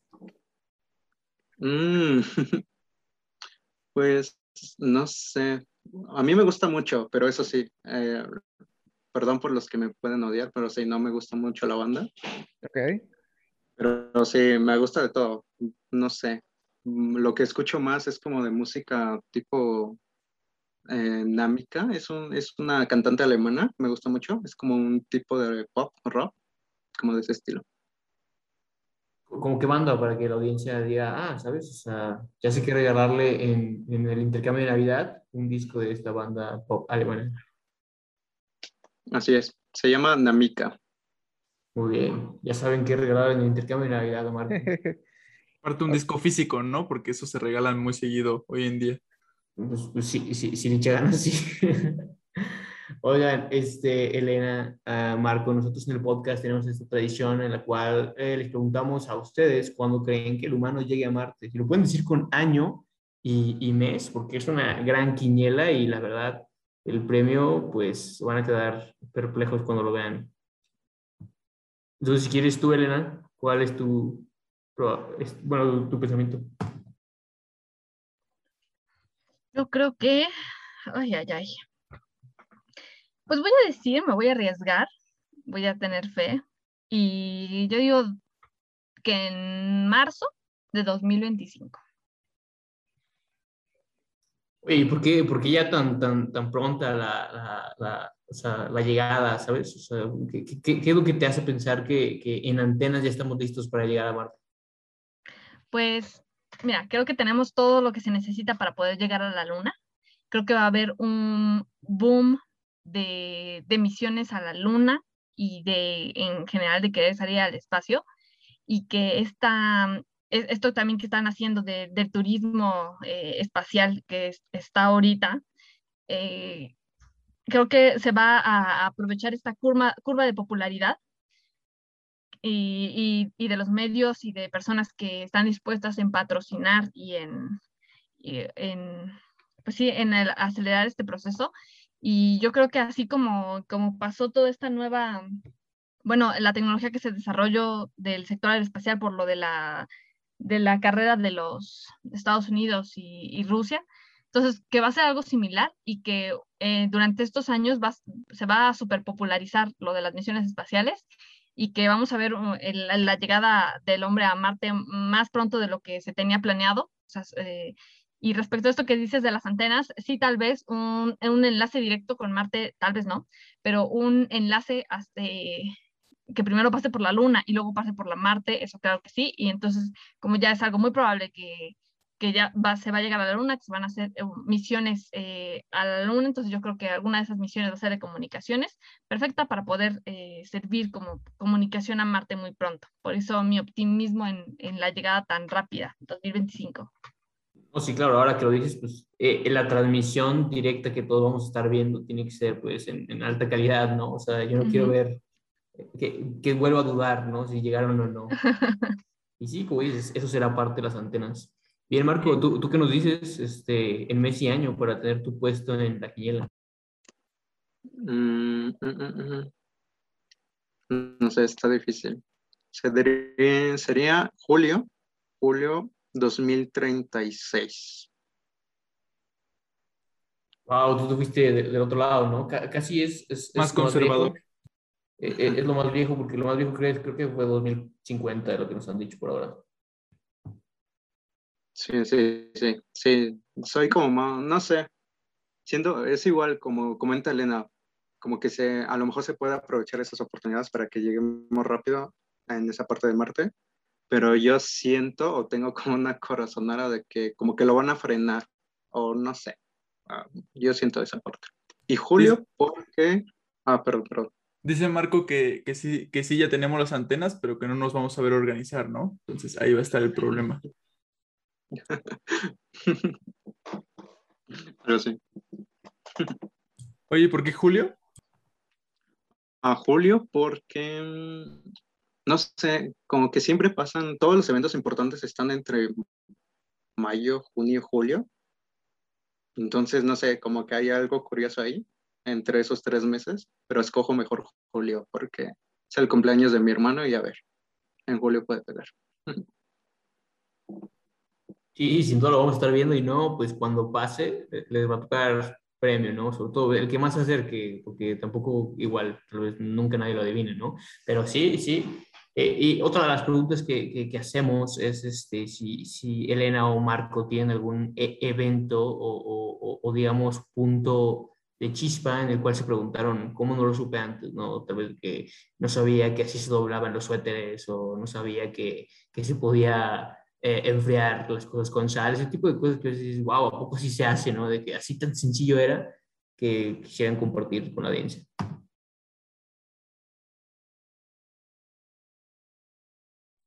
Elena, si quieres dar tu, tu chispazo. Pues sí, yo creo que he tenido varios, pero creo que el que más recuerdo era el de cómo funcionaban los paraguas. Eh, cuando, que fue hasta que, hasta que se desarmó, hasta que desarmé uno y que me lo acababan de comprar y que traté de volverlo a reparar y dije, ah, entonces no, no hubiera tirado tantos paraguas. creo que estaba un poco más fácil entenderlo. Y creo que ese ha sido de los de mis chispazos que digo, ah, ok. ¿Qué, qué parte del paraguas para, para podernos imaginar, ¿no? ¿Sabes? O sea, de que mecánicamente qué es lo que creíste que era más complicado y bueno, viste que era súper sencillo o no sé, no sé qué, qué, cómo lo viste tú. Sí, pues este acople que tenían como que las aspas del paraguas con un tipo de sistemita que tenía como un resorte que era en donde se le picaba, donde se le pica para que para que lo abra. El, yo, yo, ya no tenía nada a, que picarle, digamos, y decía, pues no, si ya no, ya no puedo oprimir esto, ya no se puede desplegar. Entonces, eh, como que lo desarmé, encontré el, la palanquita que se había zafado del resorte que se utilizaba y nada más que se volvieron a acoplar, ya, ya tenía de nuevo este empuje para poder soltarlos. Algo así. Sí, sin duda es, es, es, es, padre, ¿no? Saber ese tipo de cosas, de que, wow, ¿cómo no sabías de que tantos años, de que 25 años no tenía idea que, que eso funcionaba? Exacto. Y tú, tú, Marco, igual tienes, así que dices, wow, sabes esta, no sé, a lo mejor tú tienes cosas más locas, no sé, de que, ah, no sabía que, que existía este fondo, no sé, eso, y esta cosa rosa que podía meter mi dinero desde México. Mm, no, la que recuerdo así muy bien, muy bien, no tiene nada que ver con ingeniería, pero es más como la Coca-Cola, la receta mágica de la Coca-Cola, porque yo tenía la idea de que era como de azúcar, ¿no? Normal, o sea. Tú te la sabes. No, no, no. Oye, ¿no, no, estás en peligro? ¿No, ¿No te están buscando? ¿Qué pasa ahí? No, pero había visto un documental, no me acuerdo de qué había, ¿no? En ese tiempo, antes de que sacaran como la receta mágica de la coca, que nadie sabe. Bueno, solo dos personas. Pero a mí sí fue como un chispazo para mí porque yo tenía la idea de que, ah, es azúcar, ah, es azúcar. Pero no sabía que era muy secreta la coca. Yo pensé que sí lo conocían todos. Entonces, ya cuando vi ese documental dije, ah, oh, oh, oh, como de, ah, entonces es muy secreta la coca. El que lo descubra va a ganar un millón de pesos, ¿no? O va a ser el nuevo rico. Pues la verdad, Big Cola casi se acerca, ¿eh? La verdad, yo, yo sí disfruto unos buenos tacos con Big Cola cuando no tienen la, la, marca roja, ¿no? Sí, o está también Pepsi, ahí también. sí, claro. Luis, si quieres pasar con tus preguntas para los invitados. Sí, claro, antes pues Big Cola, eh, patrocínanos, ¿no? O sea, si, si, las marcas grandes no se vienen, pues aprovechando el, el comercialazo que acabas de hacer, pues de una vez. Eh, sí, claro, eh, yo quiero preguntar, eh, a mí me gusta mucho el cine, me, encantan las películas, y quería preguntarles cuál es, su película favorita. Elena, ¿cuál es tu película favorita y, por qué? Pues creo que no tengo muy bien enfocada cuál es mi película favorita. Me gustan mucho las películas de genios, inspiran, me, me inspiran a, a pensar de otra forma. Eh, una de las que acabo de ver es Atrápame si puedes con Leonardo DiCaprio y es eh, que se hace pasar por maestro, por doctor, por abogado, y, o sea, genios de todo tipo, ¿no? Eh, e, eso me gusta. Stephen Hawking, este, este genio matemático John Nash, de, la película de Mente Brillante, todas estas me, me apasionan bastante, pero creo que aquella que no cambia a lo largo de mis años desde que la vi por primera vez cuando era pequeña es La familia del futuro de, Disney. Y, esa porque tiene ese enfoque, eh, sigue siendo un, genio con buenas ideas, con un, un, una pasión que mueve estas ideas, que es conocer a su madre, y que poco a poco aprende a, que tal vez haces las cosas porque las extrañas, porque imaginas tu vida de otra forma, y, eh, pero te das cuenta que, tu presente y tu futuro pueden ser mucho mejor. Entonces, esta frase de camina hacia el futuro realmente es algo, una filosofía de vida que, que, que siempre trato de aplicar y cada vez que la veo vuelve a inspirarme y, y, a pensar en muchos aspectos. También me ha motivado a pensar en, en poder adoptar y bueno, muchos complementos respecto a mi vida que tiene esta película, por eso yo creo que esa es mi favorita. Justamente uh, hablando de este tipo de películas, no sé si ya hayas visto una que se llama El hombre que conocía el infinito. No la he visto, pero la he escuchado. ¿Está buena? Sí, es, es, de, es un matemático Ramonayan. No me acuerdo su nombre, no sé si Ramonayan es su apellido, su nombre, perdón. Pero este trata de un genio, pero como de un genio eh, salvaje, si lo podemos denominar así. O sea, un genio que fue, que nació así y que no, que no tuvo ningún tipo de formación, ¿sabes? Entonces venía esta pregunta, este, esta, esta duda que siempre se tiene que es, o, o, le das rienda suelta a que genere todos los postulados que él va a generar porque él se entiende a sí mismo, o le tienes que dar toda esta rigurosidad académica para que pueda compartirlo, ¿sabes? O sea, porque al final de cuentas, ¿qué tal si e, era tan genio que solamente él se entiende y luego se muere y ya se perdió todo ese conocimiento, ¿no? Entonces, como que estaban esos dos, eh, uno de sus profesores, el que era directamente su profesor, le decía que tenía que aprender, él tenía que aprender las maneras académicas de expresar su trabajo para que lo pudieran dejar este, escrito, ¿no? Compartido y todo. Y había otro que le decía que, que le diera renda suelta, que escribía todos los postulados que quisiera escribir y este, y pues ya después alguien se iba a dedicar a comprobarlos, ¿no? Pero no sé, ¿qué, qué opinas a, al respecto? No, no sé, me llamó la atención que dijiste justamente genios, entonces yo creo que esta película te podría llamar mucho la atención. Sí, e, está muy interesante, la voy a ver porque justamente todos estos genios eh, pues tienen eh, un tipo de contexto tal vez que hace que su formación se desarrolle de forma diferente, ¿no? O otro tipo de apoyos u otro tipo de relevancia que tiene el conocimiento en sus vidas y algo que favorece más a seguir desarrollándolo, ¿no?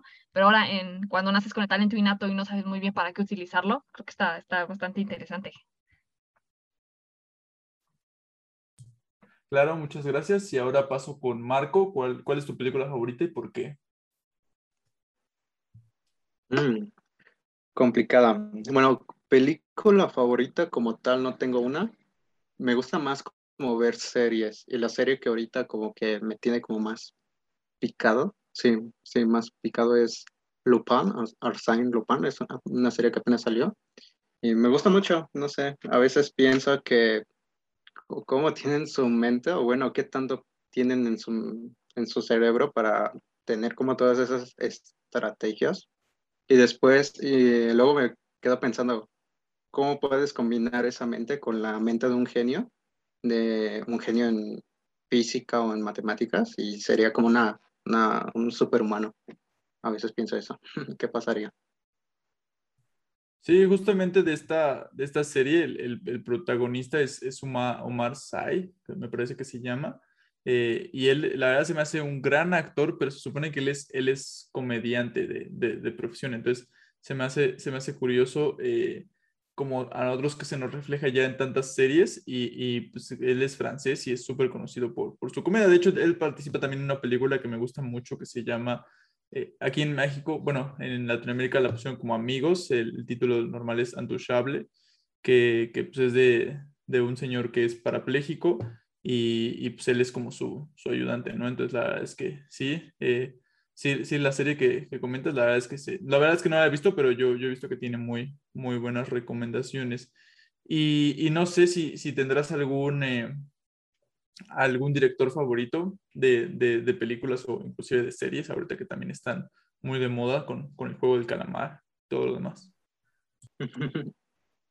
Como tal director favorito, ¿no? De hecho, mi hermano es muy especialista en eso. Pero así como tal, no, no, no tengo como favorito, ni actor favorito, es como, solo me dedico a disfrutar como de la película. Ok, y Elena, ¿tú tienes algún director favorito? Vaya, no, de, de director no conozco, podría decirte, tal vez uh, tendré que buscar la relación de películas eh, y, elegir a mi director favorito pero, pero creo que más bien eh, lo que a mí me gusta de las películas son, eh, bueno, lo, los doblajes que hacen en, en, español latino y las bandas sonoras. Y de ahí sí conozco un poco más de los compositores y mi compositor favorito de películas es Danny Elfman. Perfecto, muchas gracias. Y, por último, bueno, la última pregunta que les voy a hacer es, eh, pues, una forma de viajar en el tiempo es como congelándote, ¿no? Literalmente así puedes viajar al futuro y es la manera más sencilla. Y pues es lo que estamos haciendo básicamente ahorita, ¿no? Congelas un pedacito de tu mente y lo dejas ahí por mucho tiempo y luego lo puedes revisitar. Entonces, eh, a manera de línea del tiempo, no sé si haya algo que les gustaría decir a, al Marco, a la Elena de en cinco años, en diez años, cuando, cuando estén disfrutando el premio que el señor Edric Uribe les vaya a dar si es que ganan la, la quiniela de, de cuando pisa Marte el, humano. Entonces, eh, a ver, eh, Marco, no sé qué, qué, te gustaría decirle al Marco de, del futuro en 5 o 10 años. Mm, no sé, me gustaría decirle que como que, que sonría, sí, que sonría y que viva el momento. Nada más, eso le diría a mí yo. Perfecto. Y Elena, ¿tú qué le dirías a la Elena del futuro? Um, yo me diría que así como hace cinco años atrás estaba tan preocupada por mi futuro, que en este momento piense que es algo similar y que dentro de los siguientes cinco años las cosas estarán igual de bien como en ese momento sé que estarán y que espero que sí me haya dedicado al sector aeroespacial. Un, un saludo para saber si la era de cinco años sí está en eso o, ya entró a, a, no sé, a un despacho de abogados o qué pasó conmigo. Solo diría. Muchísimas gracias. Eso sería todo de mi parte. Excelente. Ok, yo tengo una última pregunta antes de poder finalizar. Marco, si, si tu vida fuera sacada de un libro, ¿cómo se llamaría ese libro, Marco? Mm. Creo que se llamaría Corazón que late. Así se llamaría mi libro. ¿Por qué lo pondrías así? porque, no sé, creo que he tenido muchos momentos en los que estoy como muy feliz, muy triste, como de todas las emociones. Entonces, sería porque he vivido como muchas emociones, muy al extremo o muy, ajá, muy al extremo, como mucho de amor, mucha felicidad o, mucha tristeza o depresión, esas cosas, pero sí que siempre me eh, estoy como en continuo, así como haciendo actividades o cosas así. Entonces, es un, es un buen nombre para el libro, que mi corazón sigue latiendo ahí. Excelente. ¿Y tú, Elena, si tu vida fuera sacada de un libro, cómo le pondrías a este libro? Ah, nunca me había puesto a pensar en eso. La verdad, hasta ahorita hice una pequeña reflexión. Y yo creo que mm, yo le llamaría Las Gemelas Guzmán. y es porque tengo una hermana gemela. Y ahora que me pienso, pues mi historia ha comenzado con ella desde que nací. Y aunque la vida adulta nos ha eh, acercado, separado respecto a los caminos que tomamos, siempre tenemos como que ciertas cosas en común. Eh, entonces creo que si con alguien compartiría mi, historia de vida sería con mi hermana y entonces sería un libro que hablara respecto a la vida de ambas. Por eso mi título lo, lo ofrezco para ella también. Ok, muy bien, muy buenos títulos, la verdad. Y chicos, eh, ahora sí que para este episodio número 39, si todavía continúan escuchando a Elena y a Marco, por favor denle like, denle compartir, denle ahí en la campanita de Spotify donde dice eh, suscribirse o, o, ponerse como eh, miembro del, del, canal de Spotify de Aurospace, pues les agradeceríamos bastante para que la historia de Marco y de Elena pudiera llegar a más lugares y que todos los equipos multidisciplinarios que están ahorita trabajando en la parte espacial, pues pudieran trabajar en algún futuro con Marco y con Elena, no sé, en algún campo espacial, en cohetería, o inclusive en alguna planeación de algún proyecto, como dice Marco, que es fundamental para cualquier tipo de actividad. Y pues esperemos que dentro de esta colaboración que estamos haciendo con, con AFI UNAM, pudieran venir pues nuevas personas a compartirnos de más proyectos. Y así va a ser. Medicina espacial, cohetería y parte eh, de ingeniería satelital vienen en camino. Este fue el primer episodio de la serie de AFIUNAM, el primero de cuatro, que estamos ahorita estrenando en esta temporada número 3 de Aurospace Podcast. Entonces, Juan Carlos, ¿algún comentario final para poder despedir a nuestros invitados de honor? Claro, no, no, pues como siempre agradecer a todos y cada uno de nuestros miembros y, e invitados por dar este, un poco del tiempo y compartir sus historias, creo yo que es lo más importante. Y, y, pues sí, saben, este, gracias por, por, estar aquí y pues espero que, que, más, más personas puedan escuchar sus historias y pues como dice Edric, ¿no? empezar a hacer una alianza entre todos los interesados en esta industria. Muy cierto, muy cierto. ¿Qué opina nuestro futuro ingeniero Fernando? ¿Qué le dirías a estos futuros ingenieros? Esperemos que dentro de los próximos meses ya los tres pudieran decirse con orgullo ingenieros, Marco, Fernando y Elena. ¿Qué les dirías, Fernando? Eh, no, que eh, muchas gracias y, y, pues que esperemos poder seguir colaborando y, que en algún otro momento igual y, podemos eh, grabar algún otro otro episodio, eh, inclusive pues llevarlo más allá, ¿no? O sea, ese es, es parte de, de, los objetivos principales de este programa, entonces eh, les agradezco mucho estar aquí y pues eh, hay que seguir adelante. Así es, chicos. Muy bien. Y aquí, eh, de hecho, nace otra quiniela aquí muy esporádica, muy, este, muy rápida. Marco, Elena, el primero que levanten la mano. ¿Ustedes creen que en la película de Spider-Man salgan los tres Spider-Man o creen que es pura publicidad? Digo, para el momento que salga este episodio ya sabremos la verdad, pero faltan dos meses todavía para su lanzamiento. ¿Qué creen? ¿Salen los tres o, es puro March desde Sony?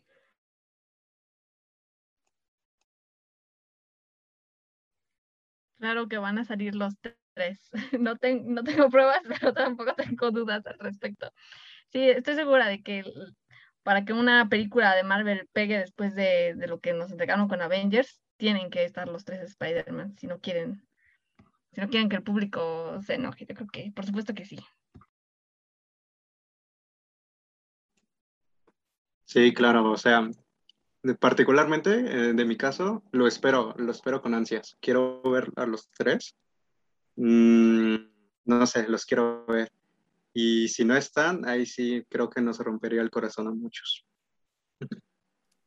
Sí, la verdad es que esta película va a ser fenomenal. Yo, yo creo que las estadísticas no mienten. Eh, las películas pasadas involucraron a muchos villanos y, y, la verdad pues no les fue muy bien. Esperemos que para esta pues no les pase lo mismo. Pues bueno, ay, perdón, no sé qué me pasó el día de hoy. Pues bueno, vamos a darle finiquito a este episodio número 39. Marco, Elena, muchas gracias por su tiempo. Entendemos que ahorita ya en, México, pues ya es un poquito tercito, pero, pero créanme que esto va a valer la pena. Todo lo que ahorita están compartiendo con la audiencia, pues va a empezar a motivar a más personas, inclusive gente que no escucha de la preparatoria, desconozco si lo hagan, pero pues como es internet, se va a quedar para toda la vida y esperemos que estas personas, así como en su momento Elena, pues estaba un poquito insegura de qué tipo de camino agarrar en la, en la carrera, pero ahorita ya tiene la certeza de más o menos cuál va a ser su futuro o encontrar el nuevo horizonte para encontrar eh, nuevos caminos al espacio. Y por parte de Marco, así como lo comentaba, la parte de planeación, finanzas o como comúnmente llamamos las soft skills, pues son muy importantes para poder desarrollar a esta nueva generación de ingenieros que están en marcha para poder posicionar a nuestro queridísimo México en el espacio. Así que Marco, Elena, un gustazo poder tener aquí en el programa. ¿Algún comentario, algún eh, feedback acerca de su experiencia en el Aerospace Podcast Experience? ¿Y cómo se la pasaron? Cuéntenos, eh, ¿qué les gustó, no les gustó? ¿Quieren volver a grabar otra vez? ¿Hay que repetirlo? ¿Qué, qué nos pudieran platicar? Así que, eh, no sé, en dos minutos cada, cada persona, ¿cómo le pareció el programa? ¿Qué pudieran mejorar? Y, y, qué tanto impacto hemos tenido en las redes en, en, en México. Ah, bueno, yo voy a tomar la palabra. Estuvo, estuvo muy bien, me sentí muy cómoda. Es una conversación bastante espontánea. Eh, creo que siempre conocer personas que les guste ese sector es muy padre. Creo que la, la conversación es amena y creo que si nos sentáramos en una mesa a platicar respecto a temas aeroespaciales y a otras incógnitas de cómo hay existencia extraterrestres o no, también estaría muy padre. Eh, creo que todo me gustó respecto al podcast cómo hacen las preguntas y eh, cómo se va desenvolviendo esta conversación y cómo se va siguiendo la, la, conversación guía. Tal vez el único detallito sería que yo creo que eh, alguna eh, entidad o la escuela, o bueno, poder cambiar a una cuenta tal vez premium para no estar haciendo estas interrupciones que tal vez, digo, no afectan en nada el podcast, nada más para, pues para no cortar la conversación, ¿no? Yo creo que ya las que sirve tal vez valdría la pena buscar algún patrocinio por ahí para tener una, una cuenta continua. De en fuera estuvo padrísimo y muchas gracias chicos, eh, súper cómoda y muy contenta de platicar con ustedes y de conocerlos. Sí, de hecho, ahí voy a hacer una pequeña intervención. Eh, realmente eh, es a propósito, porque así mantenemos los tiempos. Como tal, si dijéramos, eh, pusiéramos como todo abierto, pues aquí estuviéramos tres horas y la conversación pues nunca pararía. Pero debidamente cada, cada corte que hacemos por Zoom, si se dan cuenta, pues es como una sección. De cierta manera ayuda bastante a poder este, medir el tiempo y de que la primera parte sea la, la, introducción, la segunda sea como los temas principales y ya la última, como eh, pudieron revisar, pues son ya las preguntas generales. Entonces, igual el comentario no nada mal, realmente pues es muy asertivo, sin embargo, pues ahorita dentro de las operaciones, pues es la manera con la cual estamos planeando, así que básicamente como comenta Marco, este tipo de, de programa. Pero igual, Elena, se agradece mucho el gesto a lo mejor en algún futuro podemos este, hacerlo ya con un poquito más de práctica, ¿no? Con, con, los tiempos, este, pero gracias, Elena, por tu contribución. Marco, ahora sí que algo que quisieras contribuir con la, con la causa. No, más que nada, igual como, como lo menciona Elena, gracias por el espacio, chicos, y verdad, me llevo como, mm, me gustó mucho conocerlos, eh, bueno, en esas dos horas y algo, lo, me llevo como buenas amistades ahorita, sí, hay futuras colaboraciones. No, de verdad, eh, como les había comentado anteriormente, valoro mucho lo que hacen porque están como dando como esa difusión, ¿no? Y están uniendo varias agrupaciones, eh, todos los sectores aquí, entonces es algo que muy pocos hacen. Entonces yo valoro mucho esa parte de ustedes que lo están llevando a cabo, que le están invirtiendo tiempo, espacio, todo lo que implica realizar toda esta parte. Entonces yo se los agradezco mucho. igual espero que en algún día eh, tengan la oportunidad de conocer a todos los grupos que hay, ¿no? Dedicados a este sector, en el rincón, ahí de, de Sonora, en el desierto, pero que encuentren a todos. Y de verdad, gracias por el espacio y, y fue muy cómodo, la verdad, me gustó, me gustó mucho. Gracias, chicos. Pues chicos, gracias por atender esta sesión de hoy. Ha sido todo por este podcast número 39. Y como bien decimos, eh, contamos con tres fases, las digo muy rápido.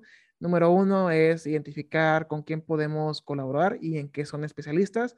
Número dos es debidamente la colaboración. Y número tres es atacar debidamente el emprendimiento, la industria o el campo espacial. Entonces, que esta no sea la, última plática, estoy seguro que de aquí salen muchos proyectos. A lo mejor ahí, Juan Carlos, tocamos madera, pero este, a lo mejor, no, perdón, Fernando, hacemos un, un podcast de, meramente cine con ingenieros eh, o temas de, de, Marvel, no sé, yo que hay que haría, siempre he querido hacer como un canal de YouTube de acerca del cine y pues la verdad nunca he encontrado con quién hacerlo y con ingenieros, híjole, no, pues ahí vamos a hacer un super canal acá, tumbar a todos los youtubers, ¿no? Eh, con, con esa sinergia por parte de todos. Gracias, gracias chicos, gracias a todos. Gracias. Buenas noches. Gracias chicos, nos vemos. Buenas noches. hasta luego. Muy buenas noches a todos. Hasta el próximo podcast. Gracias por escucharnos. Si te gustó este episodio, compártenos en redes sociales. Encuéntranos como Aurospace Technology Cluster. Te esperamos en la siguiente edición. Hasta la próxima.